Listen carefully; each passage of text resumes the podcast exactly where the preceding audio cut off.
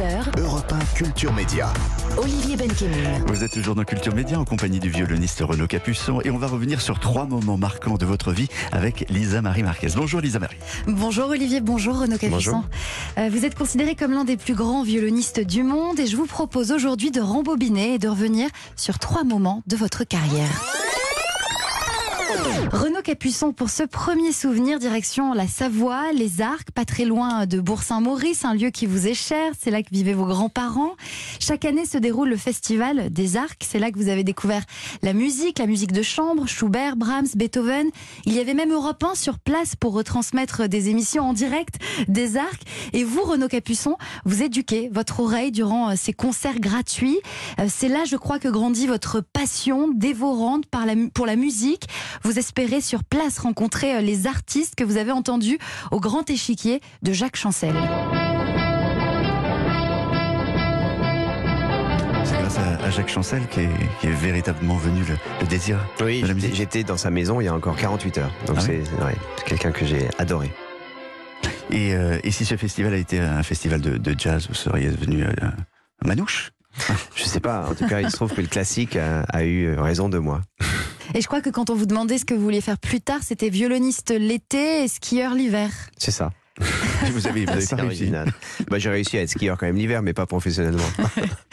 Renaud Capuçon, on continue notre voyage avec un autre souvenir. Nous sommes en 2002 et vous êtes l'invité de Philippe Labro dans son émission Ombre et Lumière. Et voici comment il vous présente à l'antenne. Il a tout juste 25 ans et d'ores et déjà, c'est un des violonistes solo, même s'il joue souvent avec des orchestres, mais en soliste. C'est un des violonistes français les plus réputés. Il est d'ailleurs euh, récipiendaire du prix des jeunes virtuoses. Renaud Capuçon. Je crois que c'est l'un des premiers journalistes à s'intéresser à votre parcours de violoniste. Absolument, il m'avait entendu au festival de Salzbourg. Et depuis, on a noué une amitié qui s'est jamais démentie. Et c'est un, de mes plus proches amis, vraiment. Est-ce que c'est vrai que vous vous surnommez mutuellement euh, Cappuccino et Labruccino C'est vrai, on s'écrit comme ça depuis toujours. Donc c'est, euh, il m'appelle Cappuccino et je l'appelle Labruccino. Il y, a, il y a beaucoup de monde dans le métier euh, qui vous appelle Cappuccino. Hein. J'ai Oui, l'impression que c'est dit dans, le documentaire. ouais, Renaud Capuçon, pour ce dernier souvenir, direction le métro parisien. Nous sommes en 2009 et à l'instar du musicien euh, Joshua Bell à Washington quelques mois plus tôt, vous êtes allé dans le métro avec, euh, avec votre violon, le vicomte de Panette. Vous avez, euh, vous portez une barbe un peu mal rasée, vous êtes affublé d'un chapeau. Vous avez joué toute une journée devant plus de 18 000 personnes sans que personne ne vous reconnaisse.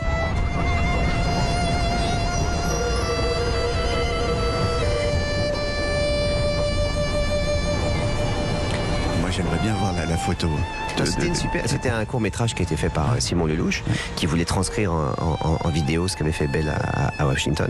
C'est une expérience géniale parce qu'en fait, on se rend compte à quel point euh, j'ai joué dans- vraiment dans la rame de métro et il y a des gens qui n'avaient pas envie d'entendre la musique. Et ce que, ce que je comprends très bien, on n'a pas forcément, selon l'heure du jour, quand on est assis dans le métro, on n'a pas envie d'être ému, le, le- ou, ou simplement d'entendre un violoniste ou de le voir. Ça, je peux très bien comprendre. Mais c'était assez, assez violent comme, comme réaction. Et on vous a pas reconnu. Ah non, ça c'est évident, mais ça c'est normal. Et vous avez récolté. Tout le monde se demande combien, combien vous avez drôle. récolté. Il y a une histoire qui est drôle, c'est que au moment où j'attendais le, le métro pour monter dans cette rame, l'équipe de télé, enfin l'équipe qui filmait était dans, dans la rame qui allait arriver, donc j'étais seul. Et là arrive un violoniste, mais qui lui jouait tout le temps dans le métro, un, un manouche, et il me dit t'es qui toi? Et là j'ai eu limite peur parce que moi j'avais mon violon dans la main et j'ai dit bah rien. Je... Et il m'a dit vas-y joue. Et en fait il m'a il m'a demandé de jouer quelques notes, donc j'ai auditionné dans le métro sur la. C'était totalement UBS, c'est dommage que cette scène n'ait pas été filmée. Et il m'a dit euh, après quelques notes, il m'a dit bon c'est bon tu peux rester. Et il est parti. Donc j'ai quand même fait une audition dans le métro. Pardon, vous avez joué avec votre super violon Non, j'avais un autre instrument. Ah, Ouais, les risques du métro. Et deux jours plus tard, Renaud Capuçon, après cette expérience dans le métro parisien, vous jouez au théâtre des Champs-Élysées. Oui, j'avais un concert au Théâtre des Champs-Élysées et c'était intéressant de montrer le contraste. Euh, je jouais la même pièce en bis au Théâtre des Champs-Élysées qui était juste à côté de cette station de métro.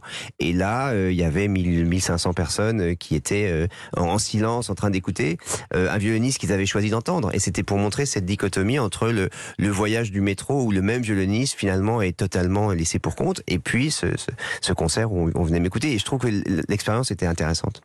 Et vous avez gagné combien au final dans ah le non, métro j'ai Parce gagné parce que c'était Oh, pas je, je suis pas resté toute la journée ça c'était Belle qui avait fait ça toute la journée. Moi c'était plus pour le tournage. Mais Ouais. ce qui était intéressant c'est que c'est des bons euh, des bonnes piqûres de, de pour les pour l'ego c'est génial. franchement ça ça remet bien en place ouais. Merci Lisa Marie.